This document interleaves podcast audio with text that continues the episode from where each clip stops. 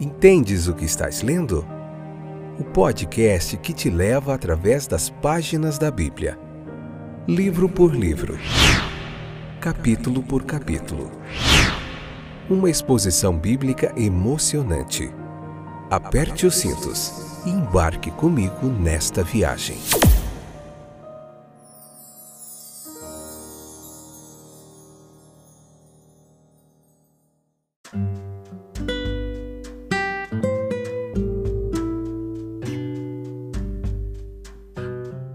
Olá, aqui é o Fábio e esse é mais um episódio do nosso podcast Entendes o que estás lendo. Meu muito bem-vindo a você que tem acompanhado, compartilhado, tem sempre estado aí conosco. Sempre tem alguma coisa nova para a gente aprender com a palavra de Deus. E hoje nós vamos continuar no capítulo 15, a parte 2, episódio número 23. Vamos continuar aprendendo mais um pouquinho sobre Abraão, o pai da fé.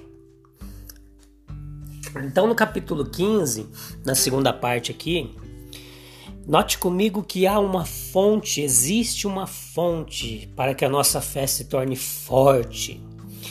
É assim que nós conseguiremos fortalecer a nossa fé. E como é que nós conseguiremos fortalecer a nossa fé? Nós olhamos para Abraão e nós vemos algumas mensagens por trás do, do comportamento dele. Preste atenção comigo. Abraão ele olha para o caráter divino. A mensagem de Deus para ele que dizia: Eu sou o Senhor. Então ele olha para trás, para a graça divina, lembrando-se daquele que lhe tirou de Ur dos Caldeus. Abraão ele olhava para a promessa divina.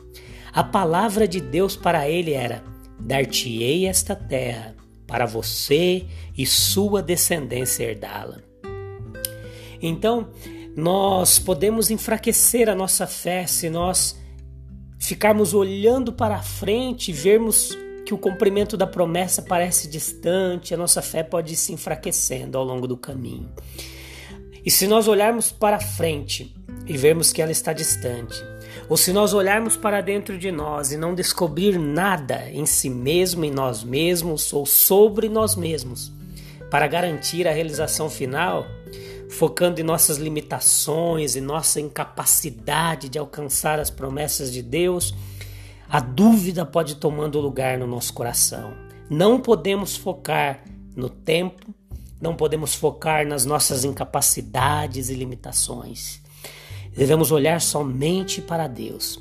Abrão, ele era um adorador silencioso. A natureza da adoração de Abrão era divina em sua nomeação, simples em seu ritual, sacrificial em seu caráter, confiante em seu espírito, paciente em sua continuidade e expectativo em sua atitude. A aceitação da adoração de Abraão, ela foi provada pela aproximação de Deus, pela revelação sobrenatural concedida ao patriarca, pela passagem do símbolo da presença de Deus entre o sacrifício dividido, pelo anúncio de que Deus havia feito uma aliança com ele, pela visão da terra que foi concedida a ele. Nós aprendemos aqui nesse capítulo 15, se você puder, leia o capítulo 15 com calma, num lugar tranquilo, em oração. Depois ou, ouça a explanação que eu deixo aqui para você, a explicação, e você vai ter um momento muito joia de aprendizado da palavra de Deus. Nós aprendemos aqui nesse capítulo 15 que a pecaminosidade e inutilidade de todas as formas de adoração, exceto aquela que Deus designou. A necessidade diária de um autoexame e da assistência divina quando nós estamos empenhados em servir a Deus. A certa aceitação e enriquecimento espiritual daqueles que adoram a Deus em espírito e em verdade. Não perca isso de vista. No capítulo 15, no versículo 12 ao 17 em diante, nós vemos que as grandes bênçãos prometidas muitas vezes parecem distantes. Abraão ainda não tem nenhum filho para transmitir seu nome à posteridade vindoura.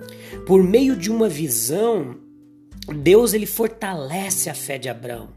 Veja a figura solitária de Abraão no deserto, oferecendo seu sacrifício e então olhando até o sol se pôr para afastar os abutres que tentavam atacar seu sacrifício. Seus braços cansam de tentar expulsá-los. Enquanto o sol se põe abaixo do horizonte e a noite rapidamente se apodera do deserto, então um sono profundo caiu sobre ele.